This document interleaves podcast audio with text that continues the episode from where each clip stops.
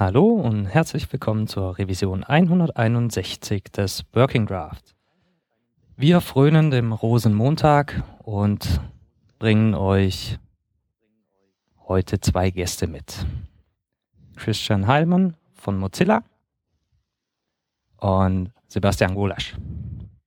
Hallo. Außerdem mit dabei meine Wenigkeit, der Rod.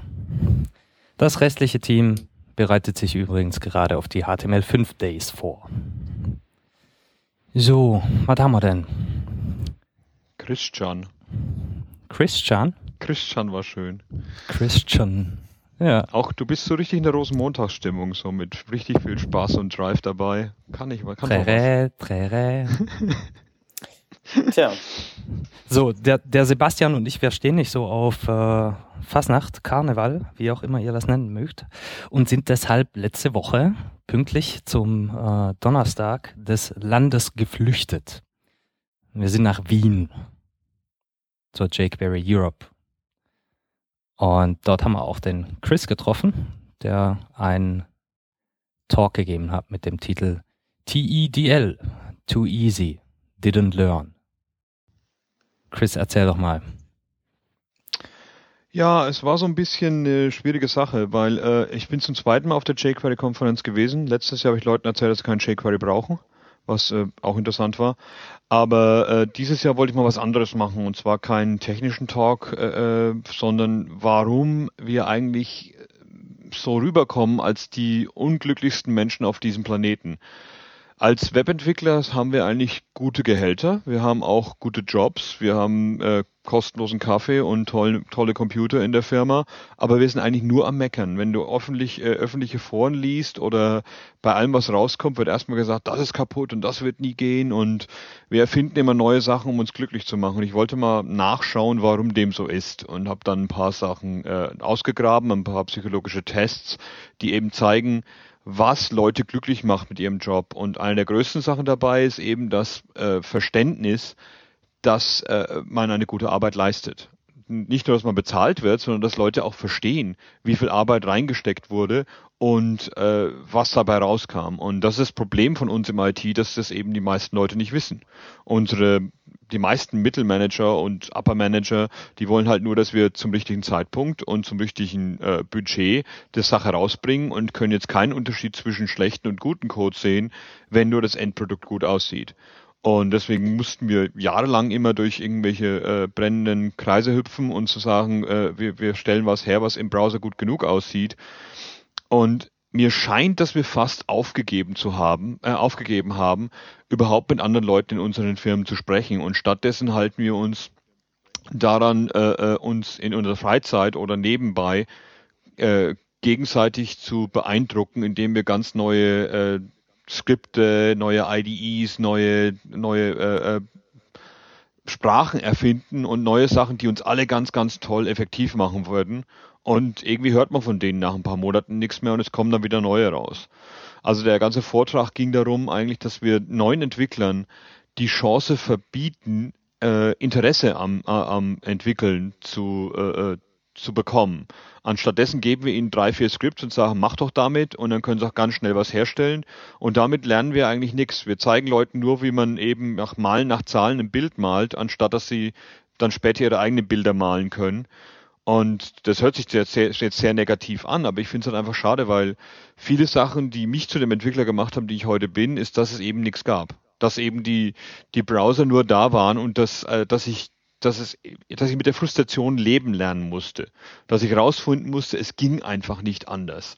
Und äh, man sieht es viel zu viel äh, bei Leuten heutzutage, dass gerade auch wenn ich Schulungen mache, dass neue Entwickler, wenn sie was Neues anfangen und es geht nicht, dann wird es sofort weggeschmissen und ganz, ganz von neu angefangen, anstatt erstmal zu analysieren, warum es kaputt ist. Und wir, sche wir scheinen dieses, diesen Drive, Sachen zu analysieren und zu lernen, scheint wegzugehen. Und das finde ich einfach schade, weil wir lernen beispielsweise Autofahren, indem er sich reinsetzt und die ganzen Knöpfe und Lenkrad und, äh, und Fußtreter-Dinge und erstmal nacheinander lernen muss. Und wenn man es dann mal gelernt hat, dann ist es irgendwie so Muscle Memory. Ich muss nicht mehr drüber nachdenken, ich kann mich in jedes Auto reinsetzen und losfahren. Und diese, dieser Schritt durch Frustration zu einem Experten zu werden, den äh, erlauben wir Leute heute nicht mehr und das zerstört uns als Markt irgendwie. Und deswegen sind wir auch unglückliche Menschen, anstatt er erkannt zu werden, auch als Experten. Also wir haben mehrere Probleme. Ja. Wir haben, wir haben zum einen das Problem, dass wir zu viel äh, Kleber überall dranhängen, also im Prinzip Libraries äh, bauen und die releasen. Ich nehme jetzt mal jQuery, weil jQuery war die Konferenz. Wenn, wenn du jQuery nutzt, dann brauchst du dich halt nicht drum kümmern, welcher Browser jetzt welche konkreten Probleme oder Verhaltensweisen mit dem DOM hat. Äh, in fact, du musst dich überhaupt nicht ums DOM kümmern, weil alles, was du machst, ist ja mit, mit der jQuery äh, API darum rumhantieren. Äh, das, das, das Problem ist teilweise, ist, dass, wir, dass wir, hab, wir schreiben viel zu viele Anfängern geben. Tools, die uns diese lästige, sich wiederholende Arbeit abnehmen.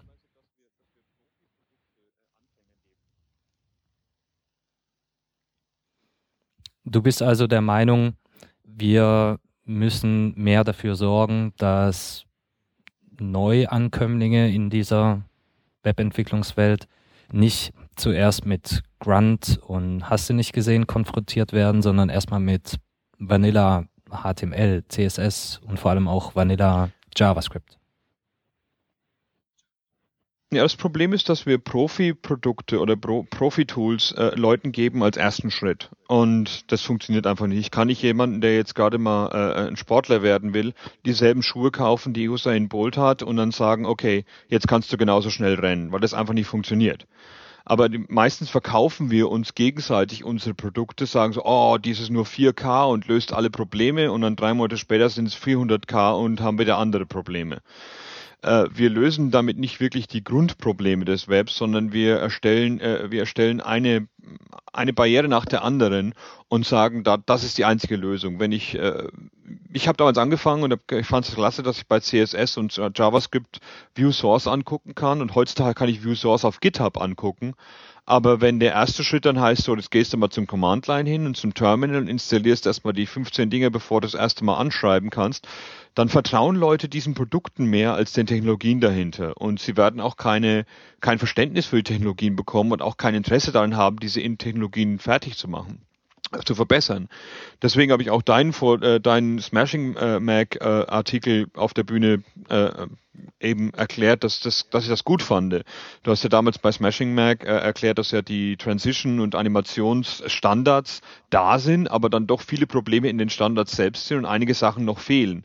Und diese Recherche, dieses Interessiertsein an den, äh, an den Standards selbst, die wirklich auch nur in Produkten verwendet werden können, die beispielsweise äh, Finanzfirmen oder, äh, oder, oder Staatsseiten verwenden können, das Interesse ist meisten Leuten nicht mehr da. Ich meine, wie viele Leute einem jetzt erzählen, wow, HTML ist ja doof, ich benutze ja hier diese 20 äh, YAML oder HAML oder was immer und äh, da, warum soll ich mich um HTML kümmern? Der Browser macht's ja eh für mich. Und dann irgendwann stehen die Leute da und wundern sich, warum ihre Applikation zu langsam läuft, weil sie eben dann doch die falschen HTML-Objekte in der falschen Art und Weise mit CSS angesprochen haben, weil sie eben nicht verstehen, wie die einzelnen Stücke zusammenspielen, sondern einfach nur von vornherein ein, äh, einen Baukasten bekommen haben. Ich habe das damals immer verglichen mit Lego und Playmobil.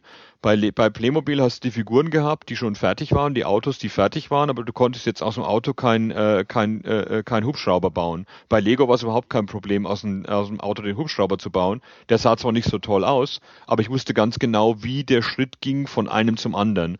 Und diese Schritte, die haben wir einfach nicht. Und äh, Leute erwarten einfach viel zu viele Sachen, die schon da sind. Wir haben auch diese Gespräche jetzt derzeit auf anderen Foren.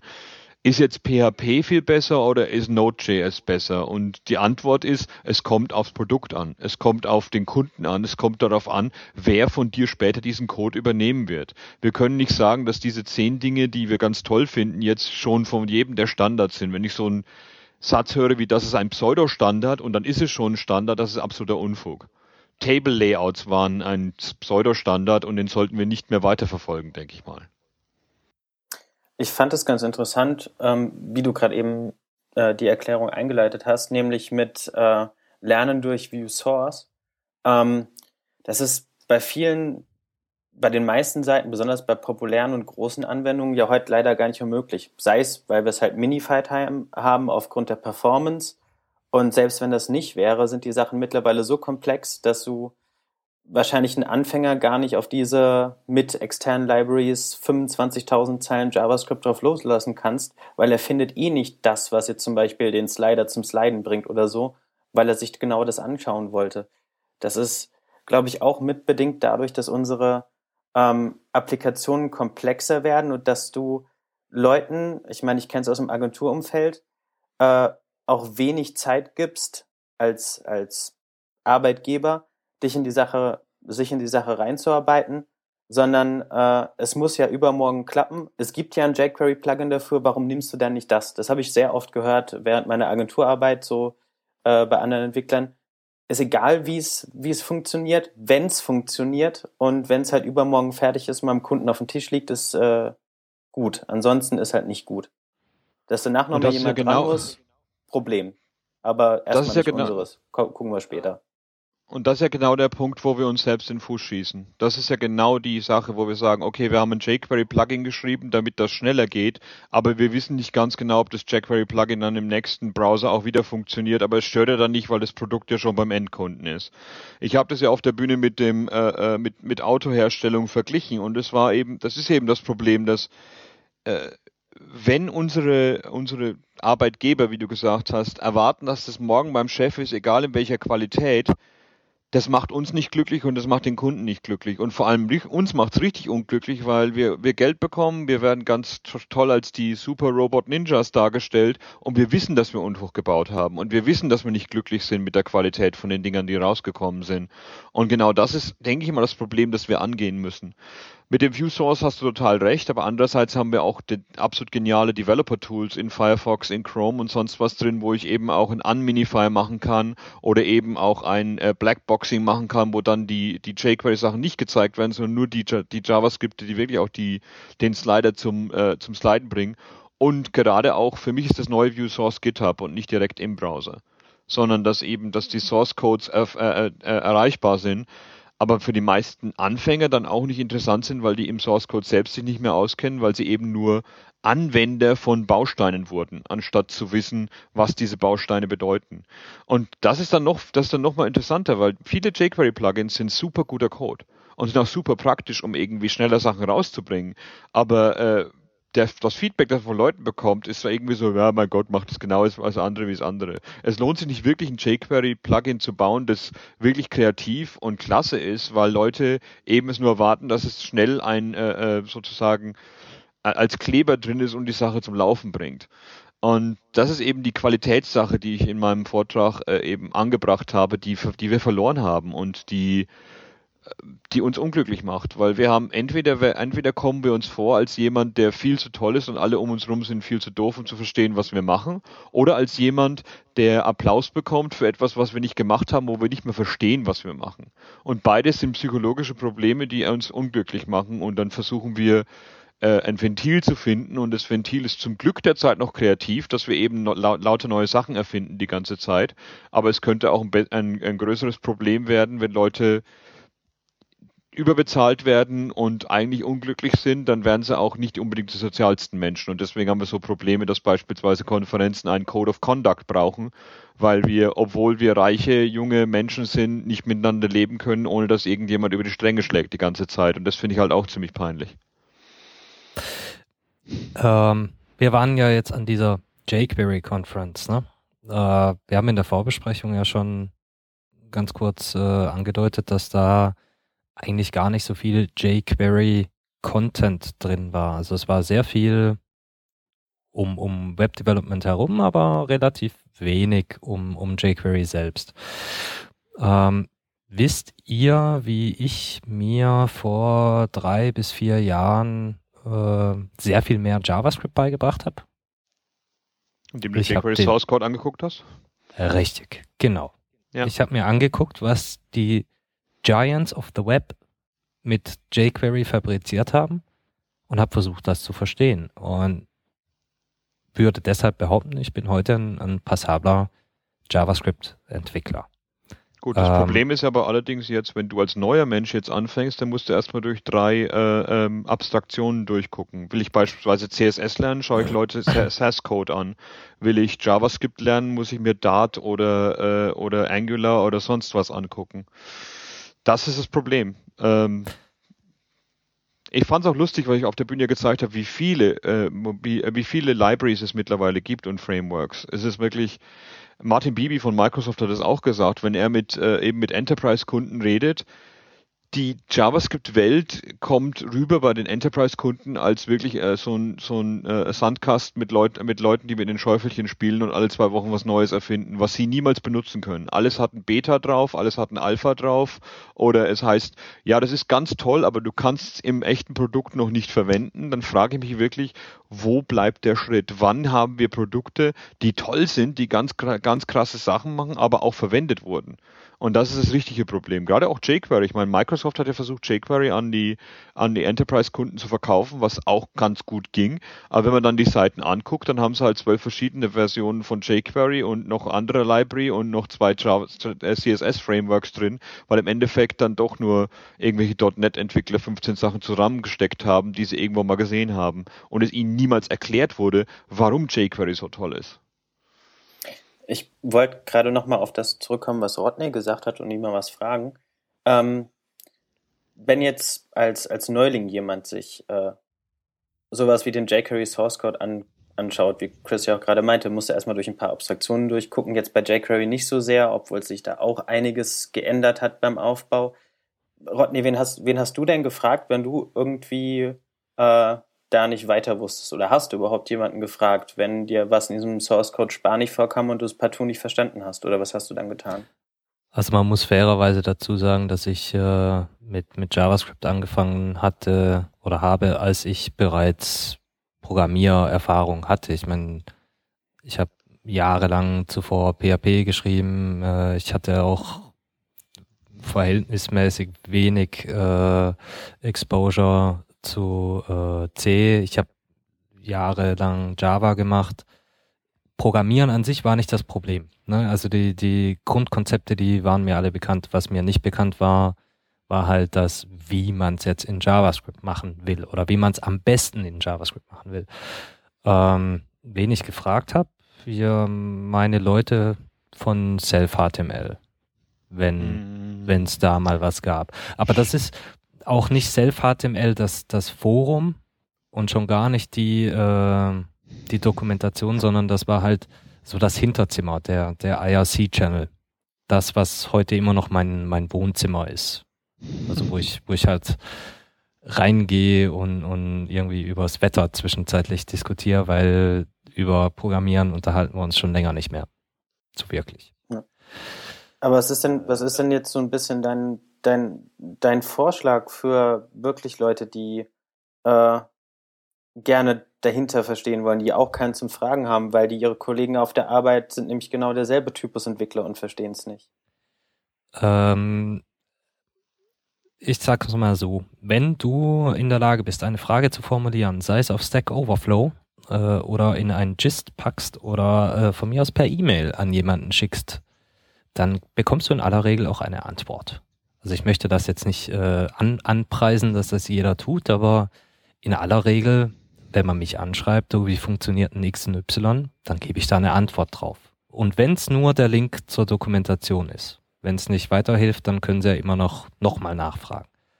Aber in aller Regel wollen die Leute ja schon helfen. Wenn ich nicht eine drei Stunden für aufwenden muss, dann bin ich da auch bereit für. Und genau dafür ist ja auch Stack Overflow da. Das ist nicht dafür da zu fragen, oder äh, die, die Aufgabenstellung zu präsentieren und zu sagen, hier jemand mach mal meine Hausaufgaben, sondern das ist dafür da, ich habe mir das angeschaut, das und das habe ich ausprobiert, ich äh, habe das und das verstanden, kann mir das jemand äh, richtig erklären. Das ist das Allerwichtigste, was du gesagt hast. Wenn jemand eine Frage stellen will, eine, die richtige Frage zu stellen, gibt auch die richtige Antwort. Und das ist sehr, sehr schwierig teilweise. Ich bin auch, äh, äh paar, paar Schulungen habe ich darüber gemacht über wie, wie man eben äh, äh, Communities online äh, äh, behandelt und sonst was. Gute Fragen zu bekommen, ist super, super schwer. Gerade heutzutage, wenn man jetzt, äh, gerade auf Facebook in der HTML5-Gruppe beispielsweise, jeder kommt an, wo finde ich ein Plugin, das das und das macht, wo kenne ich ein Skript, das das und das macht und nicht so, sie wissen nicht mal wirklich, was sie erstellen wollen. Es geht nur darum, ich habe was gesehen, das könnte das sein und das sein. Und je besser die Frage ist, desto besser wird auch die Antwort und desto schneller wird die Antwort. Und gerade das machen wir meine Hausaufgabe ist leider auch sehr oft der Fall. Aber dazu muss ich jetzt auch mal sagen, es ist wunderschön heutzutage, was man machen kann. Ich meine, wenn ich gedenke, wenn ich denke, wenn ich gedenke, wenn ich daran zurückdenke, wie ich damals Fragen stellen musste, das war super schwer. Das waren Mailinglisten, wo wir nicht mal Code hatten, der dann angezeigt wurde richtig. Ich musste alles auf meinen Server stellen als eine HTML-Seite und dann einfach Links rausschicken. Heutzutage haben wir JS Fiddle, wir haben JS Bin, wir haben äh, äh, Zehntausende von den Dingen wirklich den Code, dem, das, das, das Programmierproblem, das man hat, auf den einfachste Sache zurückzuführen. Und wenn das Problem dann immer noch besteht, das in ein JS-Fiddle reinzustecken und dann auf, auf dem Forum oder sonst was oder auf dem IRC-Channel oder auf eben, wo immer man auch hingeht, das Ding reinstellen, dann wird es richtig interessant. Und daher finde ich es auch für JS-Fiddle hat jetzt auch diese, ähm, diese, diese äh, Contribute-Sache drin. Da kann man den eben auch äh, mit jemandem äh, direkt ein, äh, äh, ein ein Telefonat sozusagen führen oder ein Audio, ein Audiogespräch führen und dann hat man auch zwei Cursor beispielsweise oder mehrere Cursor. Man kann dann sagen, okay, geh mal mit deinem Cursor darauf, wenn du jetzt das jetzt veränderst, siehst du, dass es schon so anpasst. Wir haben also wirklich die Tools, um Leuten was beizubringen, sind alle da. Leider verwenden sie Leute viel zu wenig. Also ein schönes Beispiel auf JS Fiddle zu stecken und dann in einem, äh, in einem Formular, äh, in einem äh, Forum nachfragen, hat zwei Vorteile. Erstens wird man gleich im Code kommt die Antwort schon rein. Man muss, die Leute müssen die beschreiben, wie der Code umgeschrieben werden müsste. Und das zweite ist auch, dass man nicht unbedingt seinen eigenen Server bloßstellen muss oder beispielsweise auch ein Problem lösen kann in einem Projekt, das nicht öffentlich ist. Ich kann dann nur ein Beispiel von dem in JS Fiddle angeben mit dem Problem, anstatt Leuten das Problem selbst zeigen, äh, das Produkt selbst zeigen zu müssen, was auch immer ein großes Problem für Entwickler ist. Mhm. Ja, das, was ich auch immer wieder, immer wieder merke, dass viele Leute so diesen Gedanken der Reduced Test Cases gar nicht haben. Ja. Oft des, des Öfteren findet man dadurch ja auch sogar quasi den Fehler oder die, die Lösung selbst, dadurch, dass man das Problem halt so ein bisschen runterzieht äh, und, äh, und aus seinem großen Applikationsmist rausholt. Aber das sehe ich sehr oft auf GitHub-Issues und, und allem. Die Leute schaffen es nicht, das Ganze zu reduzieren auf, auf einen kleinen Testcase, sodass die äh, Frage überhaupt verständlich wird dadurch. Ja. Das, das, das ist in der Tat ein Problem. In, insofern, als dass ich sehr, sehr häufig, wenn ich stecken bleibe und äh, versuche, so ein, so ein Fiddle zu bauen, um die Frage zu stellen, beim Bauen des Fiddles oder bei der Formulierung der Frage selbst auf die Antwort komme. Hm. Das ist eines der, einer der besten Quotes, die wir in Mozilla im Festival dieses Jahr hatten. Äh, äh, you start up teaching, you end up learning. Und das habe ich auch damals, als ich mein JavaScript-Buch geschrieben habe. Ich habe so acht Jahre lang JavaScript verwendet, als ich das Buch geschrieben habe, oder sechs Jahre. Und erst als ich das Buch geschrieben habe, habe ich wirklich mich mit, mit, den, mit dem Grundsatz von den Sachen unterhalten und habe wirklich mal rausgefunden, warum das alles funktioniert. Nicht nur, dass es funktioniert. Und das war super insightful, es war super interessant, auf einmal rauszufinden, warum ich was mache. Und dann habe ich auch neue Sachen gefunden, die besser laufen. Und äh, ich kann wirklich jedem nur, äh, jedem nur empfehlen, das genauso zu machen und nicht nur sich äh, JavaScript The Good Parts durchzugucken und zu sagen, alles andere ist übel, weil es gibt immer wieder neue Sachen herauszufinden. Beispielsweise auch später in den Links, die wir heute besprochen wollen, dass beispielsweise, dass es Formobjekte gibt, von denen Rodney noch nichts gewusst hat, die super interessant sind. Ich habe auch kürzlich herausgefunden, dass Tabellen eine eigene API haben in HTML, dass ich einem sagen kann, New Row ohne dass ich jetzt das Ganze in DOM-Elementen oder mit äh, Dollar inner, inner Div äh, äh, erstellen müsste. Habe ich auch noch nicht gewusst und die gibt es seit 1999 gibt es die schon. Ich also es gibt sagen. so viel, es gibt so viel zu, zu finden, wenn man sich wirklich mal mit den Produkten selbst äh, mit den Standards und den Sprachen selbst unterhält. Das ist super interessant. Und die meisten Leute sind gelangweilt von dem, was wir im Web machen können und wir haben gerade erst angefangen. Also das, das Witzige liebe Hörer, die noch nicht bloggen, ihr wollt euch einen Blog aufsetzen und damit anfangen. Das Witzige ist, dass selbst die großen Blogs wie äh, David Walsh ich zähle den jetzt einfach mal zu den großen, CSS-Tricks, äh, diese, diese Nummern, immer wieder eigentlich nur auf kleine Details eingehen. So von wegen, ich habe gerade gelernt, dass, äh, was weiß ich, die CSS-Property XY äh, dieses und jenes als Seiteneffekt hat und das weiter untersucht und aus dieser weiteren Untersuchung dann im Prinzip den, den Blogpost äh, geschrieben. Das sind verhältnismäßig kleine Informationen, die da rumkommen, aber halt Sachen, die man vorher so nicht wusste, auf die man so nicht gekommen ist. Wisst ihr, was ich meine? Wisst ihr, worauf ich raus will? Ja, ich habe mich gerade mit David Walsh unterhalten, weil wir gerade zusammen in Paris sind, jetzt hier auf dem Work, äh, auf dem Workweek. Und habe eben gerade seinen, äh, seinen äh, Blogpost von letzter Woche oder von vor zwei Tagen, wo er eben erklärt hat, dass CSS Transitions eben auch äh, äh, Events haben, die gefeuert werden nachher in JavaScript. Und äh, ich habe mit ihm gesprochen und habe auch gesehen den Erfolg und die, die Comments da gekommen sind. Und irgendwie tut's mir richtig weh, weil die Sachen, die gibt's schon immer.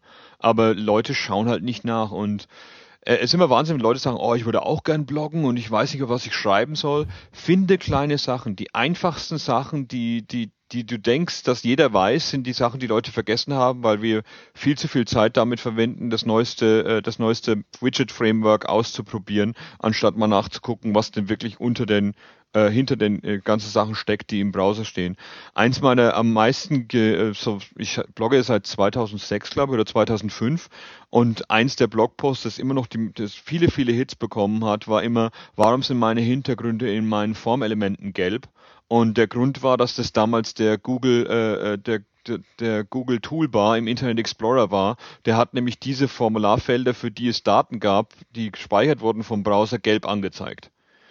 Und solche Sachen, die, wenn ein was stört im Web und wenn ein was, wenn was falsch läuft, analysieren, warum es falsch läuft und darüber einen kleinen Blogpost zu schreiben, ist immer noch super, super erfolgreich. Und so Sachen wie MDN und eben auch Self-HTML damals haben so angefangen auch. Richtig. Also gerade den, den Transition End Event äh, äh, Blogpost, den du von, von David gerade angesprochen hast, da war ich richtig gehend schockiert hm. Das, das, das ist ja nur nichts Neues. Äh, das ist ja stinkalt. Das ist ja mit, mit Anfang der äh, Spezifikation rausgekommen. Der Artikel hat ja noch nicht mal wirklich was gesagt, außer so und so heißen die Events und das war's. Ich meine, ja. Die, die, die fünf Millionen äh, Seiteninformationen oder Neben, Nebeninformationen, die es da gibt, wie zum Beispiel wenn du die Background Position äh, animierst, dass du in Chrome dann zwei Events kriegst, nämlich Background Position minus X und minus Y, was noch nicht mal spezifiziert ist. Solch, solche kleinen Details, die standen da ja noch nicht mal drin. Und der Artikel hatte trotzdem großen Erfolg. Mitunter, ja. weil David natürlich auch fünf Milliarden Follower hat und jeder retweetet das, was äh, Leute, die fünf Milliarden Follower haben, so von sich geben. Hm. Aber ja, ja, es schade ist, dass, dass diese ganzen, äh, äh, dass dieses ganze Wissen irgendwie immer wieder verloren geht alle paar Jahre. Deswegen bin ich glücklich, dass, dass wir eben MDN haben, wo die Sache dann als Wiki auch aufschreibbar ist. Und bitte schreibt Sachen fürs Wiki. Da ist ein Edit-Button drauf. Und wenn ihr denkt, euer Englisch nicht gut genug, kein Problem. Das können Leute auch nachher noch nachbearbeiten. Aber die technische Information da reinzubringen, ist super wichtig für die nächsten Leute. Natürlich nur, wenn die nächsten Entwickler dann auch Sachen wie MDN oder eben auch Webplattformen und so von davon hören, anstatt nur die Antwort, die sie bei Stack Overflow bekommen, äh, rauszukopieren, einzukopieren und dann glücklich sind, dass was funktioniert hat. Also ob schon die sie nicht wissen, dass es funktioniert. Damit ähm, hat Chris total recht und wer noch nie an einem Wiki mitgearbeitet hat und zufälligerweise nach Düsseldorf zur Beyond Tellerrand kommt im Mai, glaube ich, am Sonntag zuvor machen wir einen Web-Plattform Doc Sprint. Dort äh, darf man sich dazusetzen und einfach mal an der Web-Plattform, an der Dokumentation zu JavaScript mitschreiben. Wer nicht gerade Brandon Ike ist, keine Sorge, jeder kann was beitragen und das Schönste ist, jeder kann was lernen, wenn er das recherchiert, was er eigentlich schreiben möchte. Genau. Das, Erschütter das Erschütternde ist auch, dass vieles Wissen immer wieder neu kommt. Ich war auf dem Mobile World Congress, war ich ja vorher noch in Barcelona, bevor wir nach Wien gekommen sind und es ist der größte Verkaufsshow für, für Mobiltelefone auf diesem Planeten. Alles, was in den nächsten Jahren in Mobiltelefonwelt kommen wird, passiert dort. Und zum dritten Jahr war ich auf dem, äh, auf dem Panel, wo Leute HTML5-Fragen stellen konnten. Und zum dritten Jahr, ich schreibe gerade einen Blogpost darüber, im dritten Jahr habe ich diese drei Fragen beantworten müssen, die ich dreimal schon beantwortet habe, wo es Millionen von Dokumentationen gibt. Ich weiß wirklich nicht mehr, was wir falsch machen, dass Leute eben diese Informationen nicht finden. Die Frage war wieder, kann HTML5 offline laufen? was ist mit DRM in HTML5 Videos und kann ich Applikation, soll ich Applikationen in HTML5 bauen, die aussehen wie iOS-Applikationen? Und alles das wurde schon bis zum Ende durchgekaut und von allen Seiten beleuchtet und von allen Experten durchgesprochen.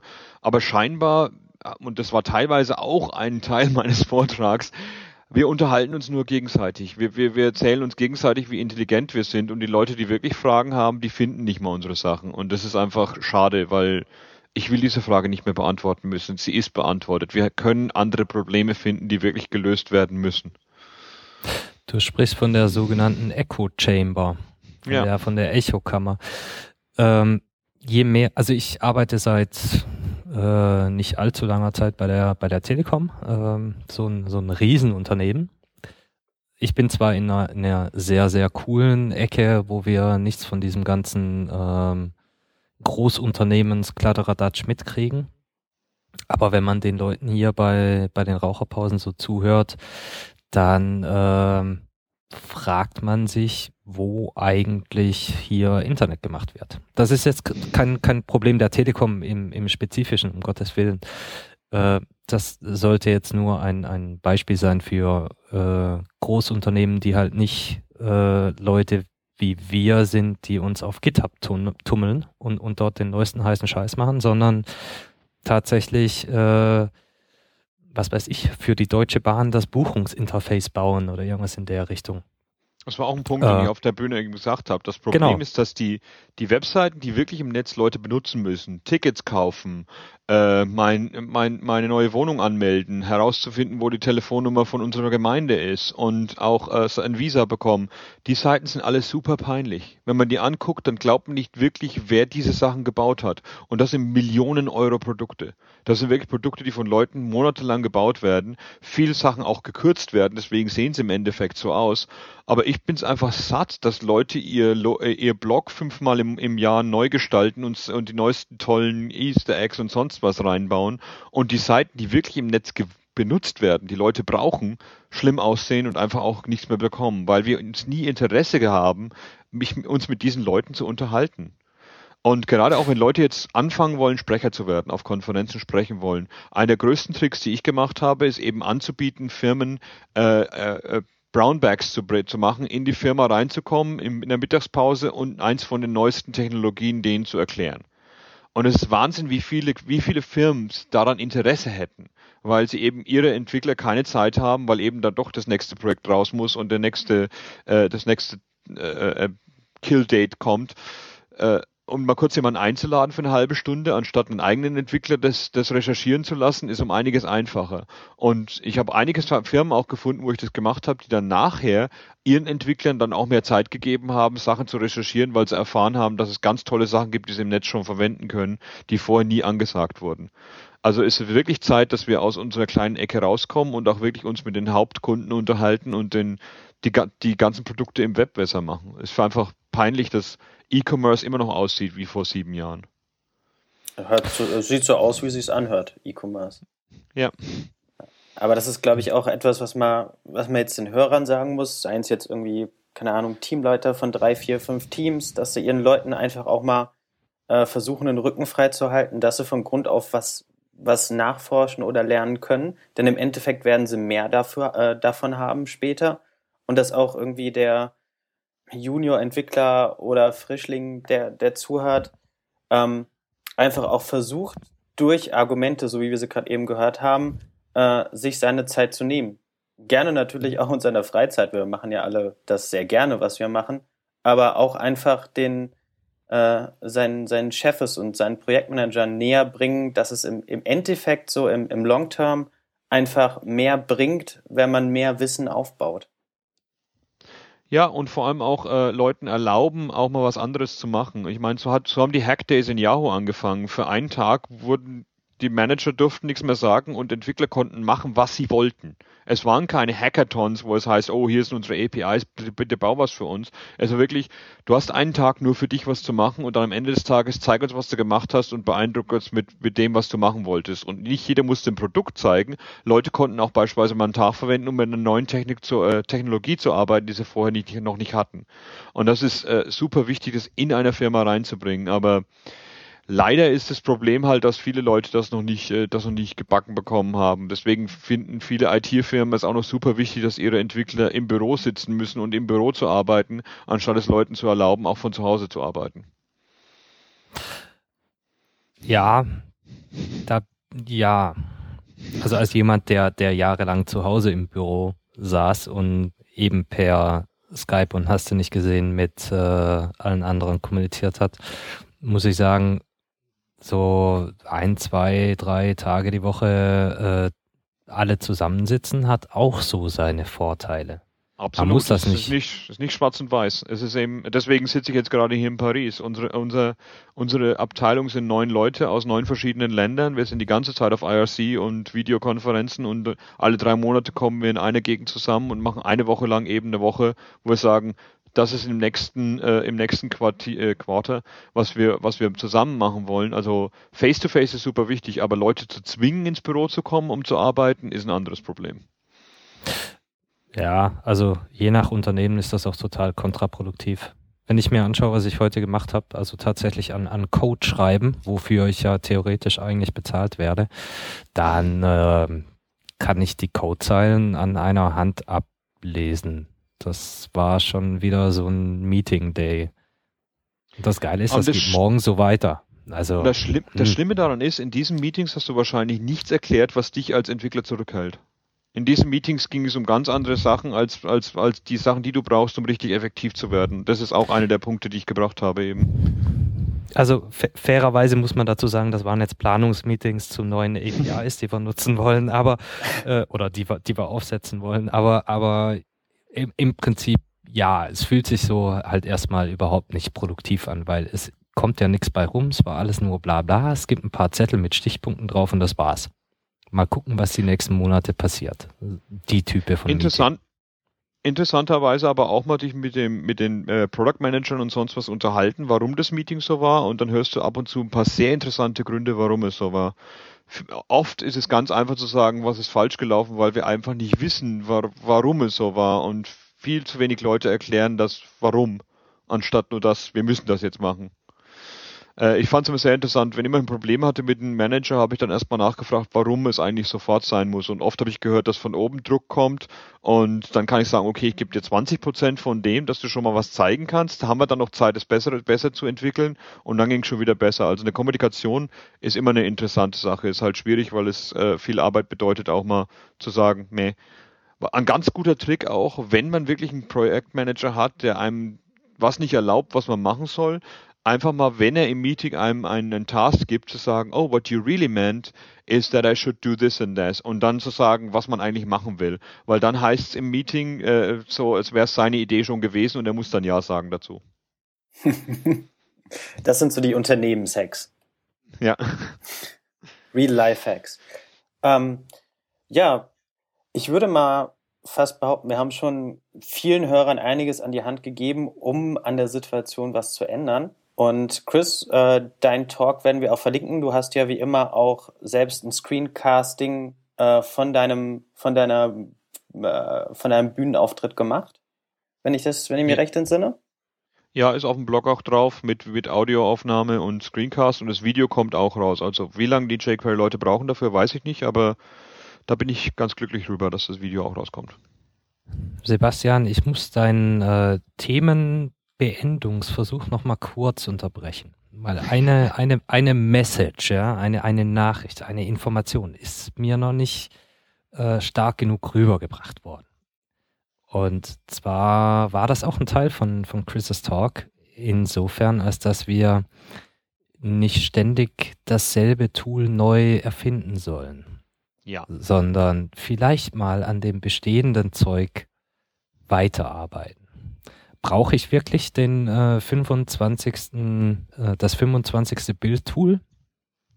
Also ich habe nach äh, Gulp aufgehört, was Broccoli und, und Fez jetzt schon wieder für neue Dinger sind, kann ich euch noch nicht mal sagen, weil. Eins ist klar, sie sind äh, besser. Hallo? Ja, ja, klar, die sind, die sind total viel besser. Und genau das, dasselbe haben wir an jeder Ecke. Ja, das ist viel zu einfach zu sagen, dass was anderes kaputt ist. Die Fehler in anderen Sachen zu finden, sind ziemlich einfach. Und dann ein anderes Projekt zu, zu entwickeln, das diese Fehler nicht macht, ist auch ziemlich einfach. Anstatt, wenn das andere Projekt Open Source ist, in dem Projekt reinzugehen und es zu reparieren, um es dann mit anderen Leuten auch, die diese Fehler finden würden, dann für alle zu reparieren, erstellen wir lieber was Neues. Und das lag auch daran, dass wir einfach nicht genug äh, äh, äh Zusage von unseren anderen Kollegen bekommen, äh, weil unser, unser Projektmanager nicht versteht, was wir machen. Und anstattdessen wollen wir halt der Typ sein, der awesomesource.js oder ganz toll.io erstellt, anstatt eben an einem anderen Projekt mitzuarbeiten. Und hier ist auch ein guter Trick wenn man was erlernen will als neuer Entwickler, einfach mal auf diese Projekte gucken und die Issues angucken und die Bugs angucken, die offen sind. Es gibt viele Sachen, die immer wieder durchs Gitter rutschen, weil die Hauptentwickler keine Zeit haben, die einfach zu, zu, zu fixen sind. Und dann kann ich mir auch einen Namen damit machen. Dann kann ich auch bekannt werden als Entwickler in der Entwicklerwelt, indem ich anderen Leuten helfe, anstatt zu sagen, ich bin nie gut genug, um meine eigene Library zu schreiben, aber ich kann auch gerne an Libraries was zu reparieren. Äh, Brackets war eine sehr gute Sache da. Die haben beispielsweise ein Projekt, das äh, alle Bugs, die sehr einfach zu fixen sind und eigentlich nur Verschwendung wären für die Hauptentwickler, die an anderen Sachen zu arbeiten, werden mit einem bestimmten Tag äh, äh, getaggt und dann, dann an neue Entwickler, die sich in dem Projekt aus, äh, äh auskennen wollen, an die geschickt. Und das finde ich eine sehr interessante Sache, anstatt jemanden 30 Seiten an Dokumentation zu schicken, zu sagen, guck mal, wie, äh, lass dir Zeit, aber wenn du das fixen kannst, dann lernst du eben die ganze Geschichte, was Brackets denn ist, indem du diesen einen, diesen einen Fehler ausbesserst. Und das bringt uns im Ganzen gesehen um einiges mehr als, äh, als eine neue Sache zu erstellen. Beispielsweise als ich jetzt als, äh, der, als jemand, der Leute einstellt, der Entwickler einstellt, ich, ich stelle lieber jemanden ein, der schon auf GitHub bewiesen, ist, bewiesen hat, dass er mit anderen Leuten arbeiten kann, als jemanden, der eine tolle neue Library geschrieben hat und wirklich auch keine Dokumentation hat und keine Issues nachverfolgt. Weil im Endeffekt wirst du irgendwann mit anderen Leuten arbeiten müssen, egal wie toll du bist. Ja, und das, da lernt das ist auch so ein auch, auch so ein Punkt, Sebastian, du darfst gleich, auch so ein Punkt, äh, jedes Mal, wenn wir eine neue Bibliothek rauswerfen oder ein neues Tool rauswerfen, dann bedeutet das auch, dass wir dieses Tool, diese Bibliothek äh, supporten sollten. Die wenigsten tun das so, so richtig wirklich. Ich meine, ich, ich habe nicht viele Projekte draußen und mich nervt jede einzelne äh, Anfrage, weil es mich aus meinem eigentlichen Job rauszieht. Hätte ich einfach ein anderes Tool genommen, äh, und, und dort die Bugs gefixt, die mich gestört hätten, haben, dann hätte ich dieses Problem nicht. Also ich hätte was anderes besser gemacht, hätte meine Probleme gelöst und keiner würde mich mit neuen Fehlern nerven, weil das können ja dann wieder andere machen. Das, da habe ich äh, äh, letztes Jahr, also nee, vorletztes Jahr in Frontiers habe ich ja da auch jemanden auf der Bühne ziemlich angegriffen. Ähm, Open Source bedeutet nicht, dass du deinen Code auf GitHub schmeißt. Open Source bedeutet, dass du damit zufrieden bist, dass andere Leute an deinem Code arbeiten können und ihnen hilfst, deinen Code zu verbessern. Also nur Sachen öffentlich zu, zu geben und dann E-Mails nie zu beantworten, äh, hilft auch nicht wirklich. Was es meistens bedeutet, ist, dass jemand deinen ganzen Code forken wird und ein neues Projekt erstellen wird, anstatt, an, anstatt dir Sachen zurückzuschicken. Open Source kostet Zeit und ja, Open Source bedeutet auch, dass man sich irgendwann mit einer, mit einer Community abarbeiten muss irgendwie bin ich jetzt froh, dass Peter nicht da ist. Das gäbe jetzt so eine richtige Schlammschlacht. Aber ich merke es an, an, Firefox. Ich kriege 90 Prozent am Tag kriege ich erzählt, was in Firefox kaputt ist. Und äh, die Leute, die wirklich viel Arbeit in Firefox reinstecken, die sind leider unbekannt, weil weil jeder meint, oh, ich mache doch lieber was anderes und guck mal, Chrome kann es doch besser und warum macht er das nicht auch so? Es ist wirklich eine schwierige Art und Weise zu sagen, äh, Open Source wurde ein Erfolg, weil Leute zusammengearbeitet haben. Nicht, weil jemand gesagt hat, ihr könnt meinen Code kostenlos benutzen. Das war Shareware, das war Freeware, das gab es vorher auch schon. Ja. Und zusätzlich hilft es auch einfach, wenn man sich dann an anderen Projekten beteiligt, andere Arbeitsweisen noch kennenzulernen. Das heißt, neben dem JavaScript-Projekt, an dem ich arbeite. Sebastian, du hörst dich gerade ganz schlecht an. Ja. Oh. Äh, ja, bis sich, genau, bis sich Sebastians Leitung wieder erholt hat. Hast du noch einen Abschluss zu TEDL, Too Easy, Didn't Learn? Äh, bitte aufhören zu sagen, hier ist, ein, hier ist eine Lösung. Wenn Leute ein Problem haben, vielleicht ein bisschen Zeit verwenden, um deren Problem zu analysieren und ihnen Sachen zu zeigen, die, äh, die sie auf die Lösung selbst bringen, weil sobald ich was selbst rausgefunden habe, lerne ich es um einiges besser, als wenn ich es nur einmal höre. Und das Schlimmste, was man sagen kann am neuen, äh, jemand, der neu reinkommt, ist zu sagen, that is totally easy und just do this. Just do this ist, im, ist niemals eine Lösung. Es gibt immer, es gibt immer mehrere Möglichkeiten, ein Problem anzugehen und wir können wirklich nur neue Erfindungen haben, wenn wir noch Leuten erleben, Denker zu werden und nicht nur ein Nutzer zu werden von Lösungen. Das ist wahr. ja, was will man sonst dazu sagen? Ich meine, es ist ja uns genauso gegangen. Ja.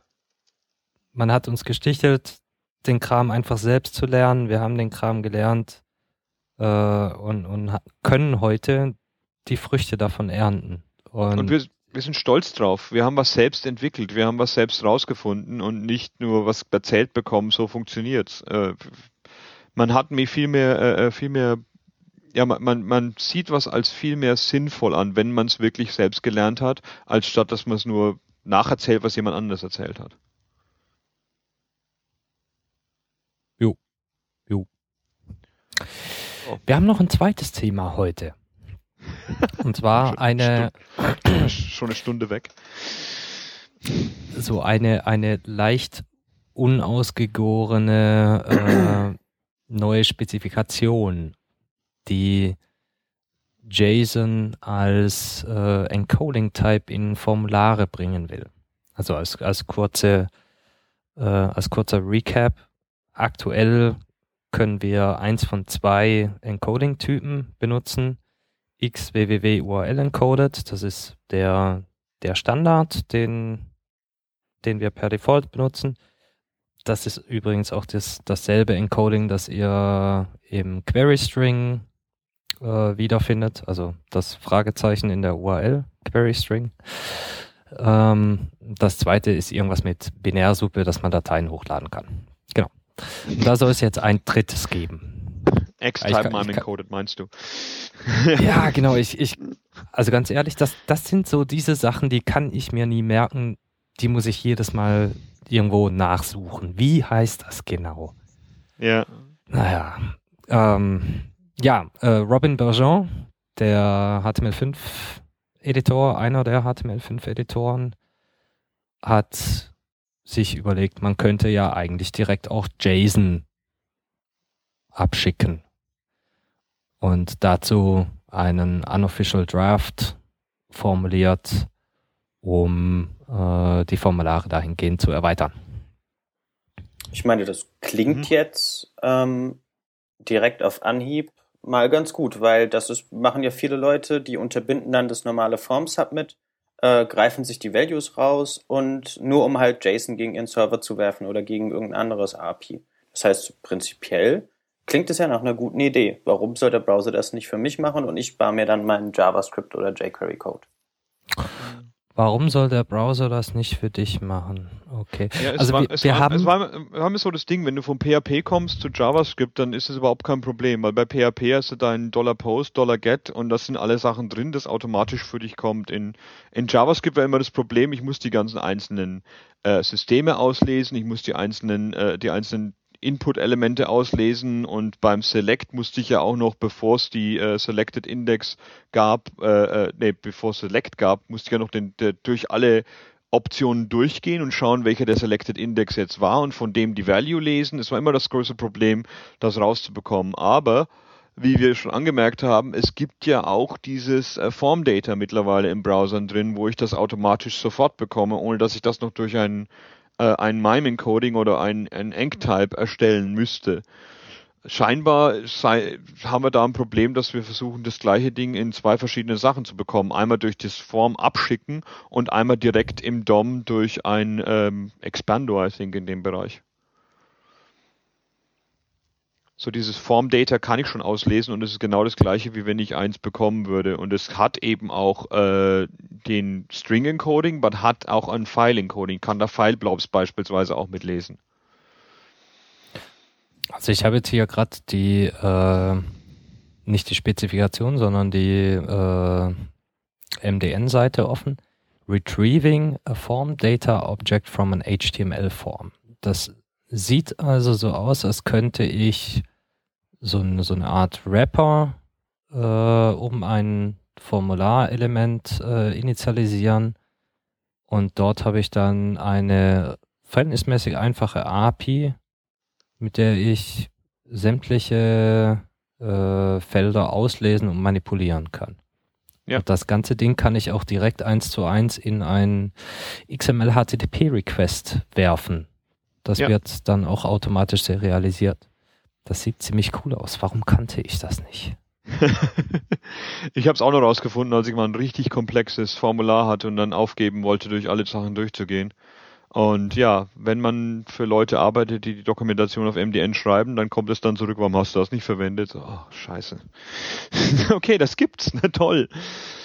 Äh, ich denke mal, das Problem ist, dass, äh, äh, dass ich mit dem müsste ich ja dann wahrscheinlich noch, ne, ich weiß wirklich nicht das Problem, was Problem, was das andere lösen würde, was das nicht kann. Weil wir hatten auch schon von besprochen, dass nur ein, äh, ein JSON-Objekt zu erstellen, kann ja auch das Problem sein mit einem Array, das jetzt nur ein Element hat, ob das jetzt ein Attribut wird oder ob das ein Array wird. Ja, also ähm, ich, ich, ich muss da mal kurz äh, etwas entschleunigen. Wir haben mit dieser neuen äh, Spezifikation, die ja noch weit, weit weg von, von akzeptiert ist, ähm, mehrere Probleme.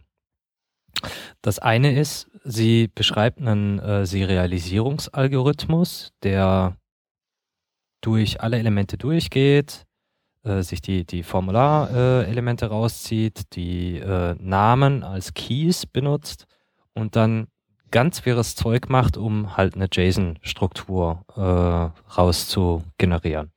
Und mit, mit diesem ganz wirren Zeug meine ich, äh, naja, Sachen, die man so nicht erwartet. Wenn ich zum Beispiel zwei Input, Text-Input-Elemente habe, die beide foo heißen, dann bekomme ich nicht etwa äh, den Wert des zweiten Elementes in meine äh, in mein resultierendes JSON. Nein, ich bekomme ein Element namens foo, das ein Array ist mit beiden Values, also in Document Order die Werte, alle Werte, die es gefunden hat. Das heißt, der Algorithmus versucht, so viele Daten, wie es geht, in dieses JSON zu packen. Da wird nichts überschrieben, nichts ausgelassen, wenn irgendwie ein Fehler ist, sondern alles, was irgendwie an Daten erkannt wird, wird da reingeballert. Hm. Ist ja auch nicht anders ich, zu machen irgendwie, ne? Weil es gibt, du schickst ja nicht durch den Network Stack durch, sondern es, du bist ja immer noch im DOM drin. Ähm, jein. Ist schwierig.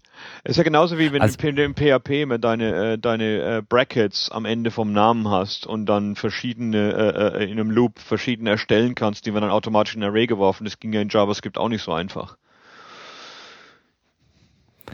Mit, also ähm, nebenbei ganz kurz, ich habe mal kurz die Webbrowser Compatibility Tables äh, aufgerufen. Ich auch gerade. Und das, das, das Form-Data gibt es im IE zumindest mal bis zum 9er nicht. Ja, und im Opera Im Mini 10er auch nicht, aber das ist egal. Ja. Ab, ab, ab dem 10er gibt es. Okay.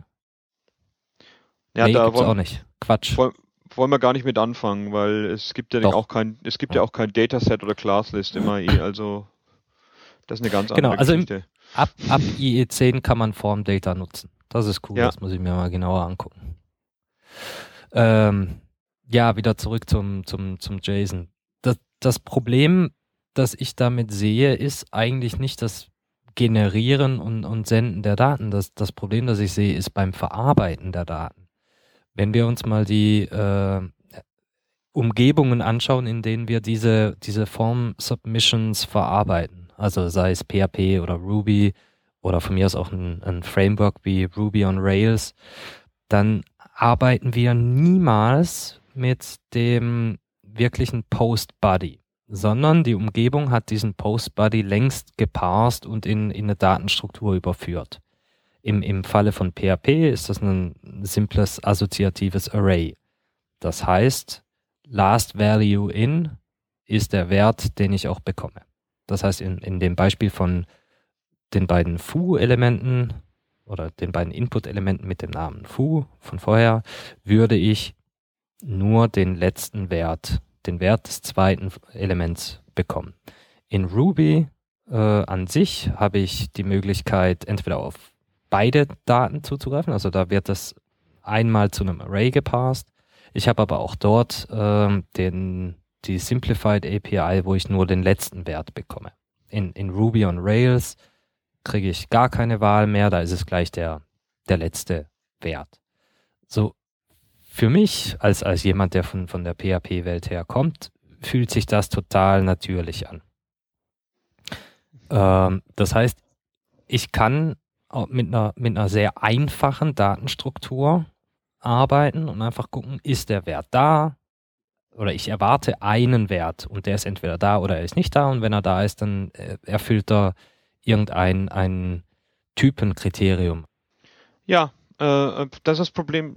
Das, deswegen haben ja auch Leute, die, die keinen JSON, äh, äh, die, die JSON gesehen haben, haben es immer als so ein Datenformat gesehen, das nicht unbedingt die, die alles darstellen kann. Äh, ich denke, es ist ein bisschen schwierig now. Ich kenne auch Robin ganz gut. Äh, vielleicht können wir mal nachfragen, was da genau noch kommen soll und ein paar, wie wir gerade besprochen haben, geben wir ihm Feedback zurück und dann schauen wir, was draus wird weil irgendwie scheint es eine, äh, eine Erfindung zu sein, die wir schon eine Lösung für haben. Aber kann natürlich sein, dass beispielsweise jetzt äh, in einem, äh, in einem Node.js-Umgebung hätte ich eben dieses Formobjekt wahrscheinlich nicht, weil der Browser das für mich passt und erstellt. Da wäre dann die, die JSON-Parsing-Idee wieder eher interessant, aber kommt dann auch wieder so an, weil irgendwie kann ich da noch gleich JSON von Anfang an nehmen. Also ich, ich bin ein bisschen verwirrt von dem Teil. Ja, es ist, es scheint auch nicht, äh, es scheint einfach so viele Probleme damit zu geben, dass wir äh, wahrscheinlich auch noch viel mehr Gedanken da reinstecken müssten, um das lauffähig zu machen. Ich weiß jetzt nicht, ob es vielleicht so ein sogenanntes Proli-Fill dafür gibt, ob Robin dafür schon was gescaffoldet hat, um das mal so im, äh, im echten Leben anzutesten oder zumindest auf äh, ja, einfacher Testbasis. Ähm, aber ich denke mal, dass wir haben andere Probleme zu lösen, die wären vielleicht ein wenig wichtiger in der heutigen Webumwelt als äh, im Webumfeld als äh, das Formular jetzt direkt JSON für mich parsen und bauen. Ja, gerade, gerade weil das Formelement, das Formobjekt ist auch ein Part vom XHR-Spec und äh, XHR2-Spec und der muss auch ganz, äh, der ist ja auch noch nicht so vollkommen unterstützt und da ist auch schon einiges am Laufen eventuell kann das Teil vom XHR2-Spec auch werden. Genau. Ähm, ich weiß, dass Rodney da noch einige Sicherheitsbedenken äh, geäußert hat in Issues. Ähm, schauen wir mal, Rodney. Ping Bong.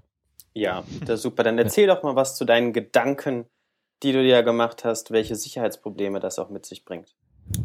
Naja, also äh, be bevor ich, bevor ich dazu äh, loslege.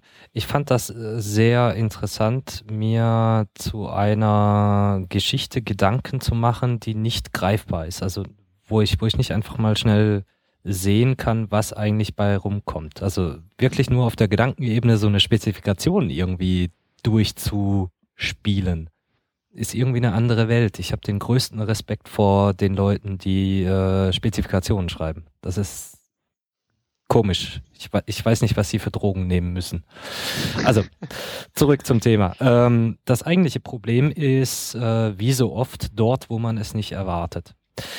Äh, angenommen, ich habe einen, ein, einen Endpunkt einer Web-API, die JSON als Input äh, erwartet. Also ist, ist jetzt nichts sonderlich dahergezogenes. Ne? Gibt es halt viele. Ähm, da, diese APIs, wenn sie nicht speziell gesichert sind durch von mir aus ein, ein uh, Security uh, Token oder uh, ein XSRF Token oder von mir aus auch nur das simple Prüfen des ähm, Request Headers X requested with, dann könnte ich jetzt dieses Formular, weil Formulare ja grundsätzlich nicht äh, zur Domain, äh, Same Origin Policy Gruppe von, von Requests gehören, äh, einen fremden äh, Endpunkt ansprechen. Versteht ihr, was ich meine? Mhm. Ich habe auf einmal die Möglichkeit, äh, ein Cross-Site Request Forgery gegen einen API-Endpunkt zu machen, wenn der nicht äh, ordentlich gesichert ist da ich keine Crumbs habe und dass da, da, eben der Rest vom, äh, äh vom Get-Request oder vom Post-Request nicht da ist, sondern nur der Body geschickt wird. Ähm, das ist ja gleich, das gleiche Problem, wenn Leute anstatt, äh, anstatt JSON Parse einfach nur das ganze evalen, dann könnte ich auch einige JavaScript äh, Objekte oder eben auch Funktionen reinschreiben. Oder wenn mein JSON-Objekt kein Objekt ist, sondern mit einem Array anfängt, kann ich, kann ich auch das Array direkt überschreiben und noch anderen Code mit einpflegen sozusagen. Das, würde ich zwar in die Gruppe der äh, XSS, also Cross-Site-Scripting-Attacken äh, stecken, aber ja, richtig. Der, der, der Punkt hier ist nur, das Problem läuft nicht auf Seiten des Browsers, sondern jetzt auf Seiten des äh, der, der Web-API des Servers. Also ich nehme jetzt einfach mal äh, SharePoint als Beispiel. Ich habe keine Ahnung, was SharePoint tatsächlich an, an Sicherheitsmerkmalen äh, mit sich bringt. Aber sollte es jetzt keine haben, dann könnte ich auch ganz einfach ein Formular äh, basteln und das gegen den lokalen SharePoint-Service submitten, um dort Daten zu manipulieren in deiner Session. Also das, das, das ist das Problem, das ich sehe mit ähm, Services, die, die nicht entsprechend gesichert sind. Das heißt, dadurch, dass man Formulare ja mit JavaScript auch quasi automatisiert abschicken kann, und könntest du relativ einfach jemandem was unterjubeln, hättest seine Session und könntest dann die nutzen, um gegen irgendwelche genau. Services genau. zu ballern. Genau, das, ist natürlich äh, furchtbar dämlich und man, man will seine Services natürlich sichern, aber es war halt früher nicht möglich, ähm, cross der Domain, same Domain, äh, same Origin Policy Requests abzufeuern, außer ich habe das mit Cores konkret erlaubt. Und jetzt mit dieser, mit dieser äh, neuen Enctype JSON-Geschichte wird das halt möglich. Hm. Ja gut, das war mal das Problem, wenn Leute äh, gemeint haben, nur mit Post ist ja schon mein Formular sicher und dann packe ich dein Formular in einen iFrame rein mit Post und mache dann äh, Form Submit und schon war es glücklich, wieder durch, durch das Problem durchzukommen. Ja, äh, äh, es ist eine interessante Geschichte. Jedes Mal, wenn man durch Net, äh, direkt auf den Network Stack geht, diese Sicherheitsprobleme und gerade die Cross-Domain-Sache wird immer wieder kommen und wenn ich es eben in ein Formular, äh, in ein wenn mein Datensatz auch äh, äh, Funktionalität hat, die eben ausgeführt werden kann, wie im Fall von JSON, habe ich ein Problem damit. Da hast du total recht.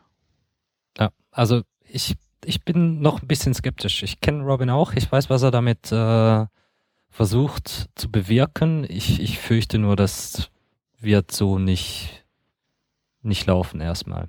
Also die, diese Sicherheitsbedenken sind verhältnismäßig einfach äh, zu umschiffen. Man könnte beispielsweise sagen, wenn ein Formular den Enctype JSON hat, dann darf es nur innerhalb derselben Origin abgeschickt werden. Und andernfalls müsste ein Course Pre-Flight gemacht werden, so wie uns XML HTTP ähm, das schon vorlebt. Ja, und also, beispielsweise, um beispielsweise eine Checksum von dem Datensatz zu erstellen, im ersten Handshake sozusagen dass man eben die Daten weiß, was kommen wird und dann nochmal nachher verifizieren kann. So zum Beispiel, ja, genau. Also gibt schon Wege rum, muss man noch ein bisschen was machen. Ähm, mir gefällt ehrlich gesagt der Serialisierungsalgorithmus noch nicht, weil der zu viel Magic macht. Ich sehe die, die Vorteile davon nicht. Also nicht, wenn ich dann serverseitig durch äh, ganz komische Datenstrukturen durchiterieren muss, nur um an, an meinen Datenpunkt zu kommen. Aber wir werden sehen. Ja, da kommen sowieso ein paar Sachen auf uns zu, dass wir beispielsweise jetzt Videos in Local Storage ablegen oder in IndexDB ablegen oder auch äh, eben ähm, Schriftarten eigentlich auch Code drin haben könnten, ohne dass wir das wissen und direkt auf die Grafikkarte und das Rendering zugreifen können. Wir haben ein paar Sicherheitsprobleme, die auf uns zukommen werden, werden je mehr wir mit JavaScript machen, wenn wir nicht die ganzen CSP-Sachen am Laufen bekommen. Weil da jedes JavaScript dieselbe Möglichkeit hat, auf den Rechner zuzugreifen, wenn es in derselben, obwohl es nicht von derselben Domain kommt, war immer ein Problem. Ich mag mir da ehrlich gesagt gar keine Gedanken drüber machen, sonst wird mir nur schlecht. ja, und je mehr wir, je mehr wir eben wieder Abstraktionen machen, desto mehr glauben Leute, dass alles sicher ist und die letzten paar Monate waren ja interessant, weil man gesehen hat, wie viele Firmen wirklich keinerlei Sicherheit haben, obwohl ihre Software nicht Open Source ist. Das ist das Schöne an Open Source. Ich kann keinen schlechten Code verstecken. Und wenn es mal ein Sicherheitsproblem gibt, kann es auch ganz schnell gestoppt werden, weil eben äh, wie ich gesagt habe auf der, Bühne, äh, auf der Bühne äh, bei einem anderen Vortrag, als Open Source Mensch hat man das hat man die Möglichkeit, dass die Leute, die einen mögen, unterstützt, unterstützen einen, die Leute, die einen nicht mögen, unterstützen einen auch, indem, man, indem sie Fehler finden. Zumindest haben wir noch kein Go-To in JavaScript. gibt es bestimmt ein NPN dafür? Na, es gibt, es gibt sogar wirklich von Alex Saxon Go-To-Implementierung in JavaScript, aber so weit wollen wir jetzt gar nicht gehen. oh mein. Wie jetzt, wir haben kein Go-To. Diese komischen Label haben wir doch. Ja, wir haben Label, aber du kannst die Label ja nur äh, beispielsweise benutzen, um aus einem äh, Loop rauszugehen. Du kannst nicht direkt zum Label springen.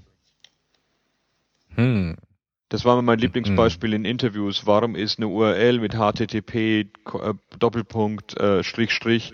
Warum ist das äh, Syntax äh, HTML, das kein Problem hat? Weil es einfach nur ein Label gefolgt von einem Kommentar ist. Da, da eben HTTP Doppelpunkt äh, Kommentarstriche. Syntax ist lustig. Boah, ist das fies. Äh, mit der Frage hättest du mich auf jeden Fall äh, gekriegt. Ja, muss ja, ja nicht. Ging ja nicht, nicht darum, auch. ob du es nicht weißt oder nicht weißt, sondern einfach nur so, wie viel Spaß hast du an der Sprache. Manchmal zu viel. okay, Jungs, wollen wir mal mit den, mit den Links weitermachen? Wer fragt, jo. der darf.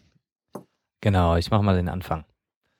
Äh, zuerst haben wir CSS Performer CSS Performer. Eieiei. CSS Performance Revisited. Selectors, Bloat and Expensive Styles.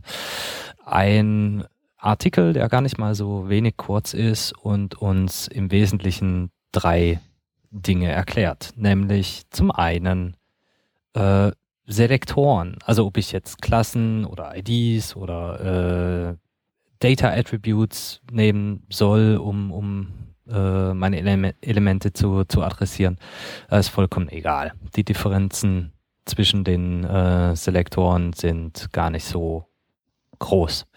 Viel schwerwiegender könnte sein, dass äh, zu viel Styles im äh, CSS vorhanden sind, die gar nicht benutzt werden. Also gerade mobile Browser und, und auch der Firefox, die nehmen einem das ein bisschen übel.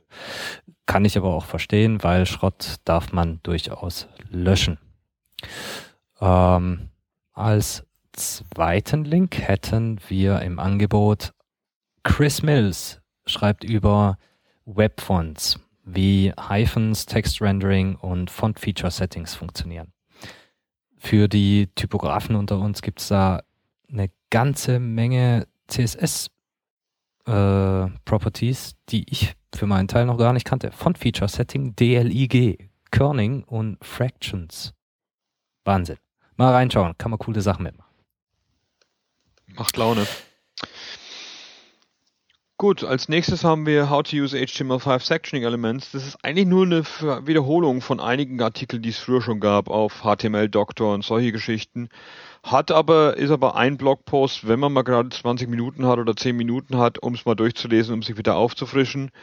Das Problem mit Sectioning Elements wie eben Aside und Article und Section ist, dass äh, die Semantik teilweise ziemlich schwierig zu verstehen ist, wenn man direkt die HTML-Standards liest.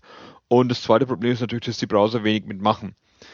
Das sollte uns aber nicht zurückhalten, die Sachen richtig zu benutzen, weil dann hat man eben auch einen Elementhandler im CSS und man kann damit auch beispielsweise Parser um einiges besser schreiben, als dass ich jetzt wissen muss, ob du div class section oder div class my section oder sonst was geschrieben hast. Wir haben die Standards, wir haben die Objekte und die, äh, die, ja, die Tags. Einfach mal nachlesen, was man dann alles mitmachen kann. Und gerade auch für CMS-Geschichten würde das interessant sein, wenn wir da auch mal in die äh, weiter als 1999 kommen würden, weil es gibt Möglichkeiten, die wir damit haben, die andere Produkte nicht so haben. Zum Beispiel Classlist zu erstellen ist einfach, aber dass ich jetzt beispielsweise dass äh, die, die Hierarchie in Section oder Side-Elementen dadurch bekommen würde, ist schon praktisch, wenn ich einen eigenen Parser schreiben will.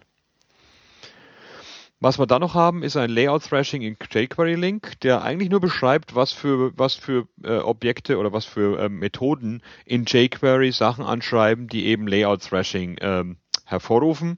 Layout-Thrashing bedeutet ganz einfach, dass der Browser viel zu viel Arbeit machen muss, obwohl es ihn nicht mehr äh, machen sollte äh, gab es auch einige Informationen schon auf, äh, auf HTML Rocks, gibt es auch einige Informationen auf MDN und auf dem Hex-Blog von MDN dazu. Einfach mal nachgucken, um zu sehen, welche Methoden von äh, jQuery vielleicht problematisch sein können und eben deine Applikation jetzt gerade richtig langsam machen.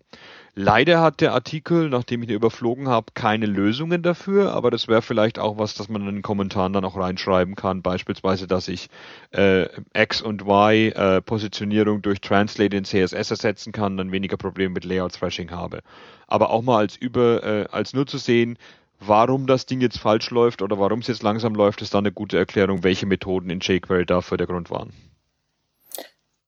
Gut.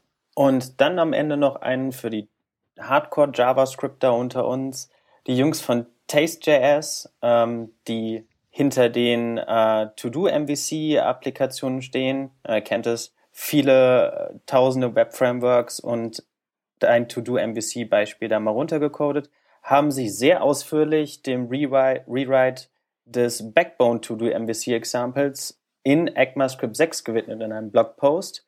Ähm, das ist viel Featureitis, wenn man sich ihn runterliest, aber jedes einzelne äh, ES6-Feature oder fast annähernd jedes wird da drin gefeatured und ihr seht, was ihr an einem jetzigen bestehenden Code austauschen könnt mit äh, eventuell effektiveren, weniger Code und überhaupt ganz tollen neuen Features, die wir dann bald alle nutzen können. Genau, in ECMAScript äh, 2035 im Sommer, wenn es dann live ist. Ja, Mai. Ich meine, wenn wir alle dann endlich mal ein AE ersetzt haben, dann geht das doch wunderschön. Ja, der Internet Explorer, der ist, glaube ich, so das kleinste Problem. Solange ich noch für äh, Android Stock Browser aus dem letzten Jahrtausend äh, optimieren muss, mache ich mir um den Internet Explorer echt wenig Sorgen. Ja, wir erfinden viel zu viele Sachen. Ich arbeite auch viel derzeit mit äh, interaktiven TVs und was da in Fernsehern an WebKits drinsteckt, die irgendwann mal vor zwei Jahren geforkt wurden und nicht mehr abgedatet werden, ist schon wirklich traurig, wenn die, wenn die Hardware 6000 Dollar kostet. Ah, Browser. Ja, Wahnsinn. So, Jungs. Damit haben wir es durch. Jetzt können wir, können wir hier in äh, Rosenmontag gehen. Da, da, da, da, da, da. Prärä. Es war nicht jo. mal lustig, als ich noch in Deutschland leben, gelebt habe, dass man dann lustig sein muss, die paar Tage. Es sind vor allen Dingen dann immer die Leute lustig, die den Rest des Jahres gar nicht lustig sind. Das soll mal einer verstehen. Ah, das, äh, ich meine, es gab ja diese Fernsehsendung mal, die hieß Ein Herz und eine Seele, so eine Schwarz-Weiß-Sendung, die mhm. war super gut. Die Faschingsfolge davon war der absolute Wahnsinn. Ekel Alfred, ja. Ja, das war richtig klasse. Ja, ich hoffe, wir haben euch nicht gelangweilt, obwohl es jetzt schon über eine Stunde hier ist, aber ähm, ja, gab keinen Filter, wir haben uns einfach nur hier unterhalten und ähm, ja, Hoffentlich haben wir was gelernt und gerne auch mit uns äh, zurückmeckern. Weil wenn, wenn man Grund hat zu meckern, dann soll man auch äh, es sagen können und man soll halt wegen sagen können, warum man es gemacht hat. Das war, glaube genau. ich, Deutsch, aber ich weiß es auch nicht genau. Den Mund aufmachen ja, trollen nein. Genau. Das war einer meiner größten Punkte. Ich kenne so viele Menschen, die das Internet benutzen, um sich zu schulen um was zu lernen, wo es keine Schulen gibt. Und wenn dann irgendein gelangweiltes Kind aus der westlichen Welt das Internet benutzt, um andere Leute schlecht, sich schlecht zu fühlen, das bringt für mich nichts. Das kapiere ich einfach nicht. Geh in die Kneipe, fang, fang eine Prügelei an, dann hast du wenigstens mal was Normales gemacht. Aber bitte, bitte mach das Internet nicht, kaputt, Internet nicht kaputt. Das versuchen die Gesetzgeber schon zu machen. Wir müssen das nicht selbst erstellen. Amen. Genau. So. Im Namen der Ihre Workshops vorbereitenden Working Draft Stammbesatzung einen herzlichen Dank an euch zwei. Kein Thema. Ich habe zu danken, wie immer. So, wir hören uns in einer Woche. Ich wünsche was. Ciao, ciao. Ciao. Ciao, ciao.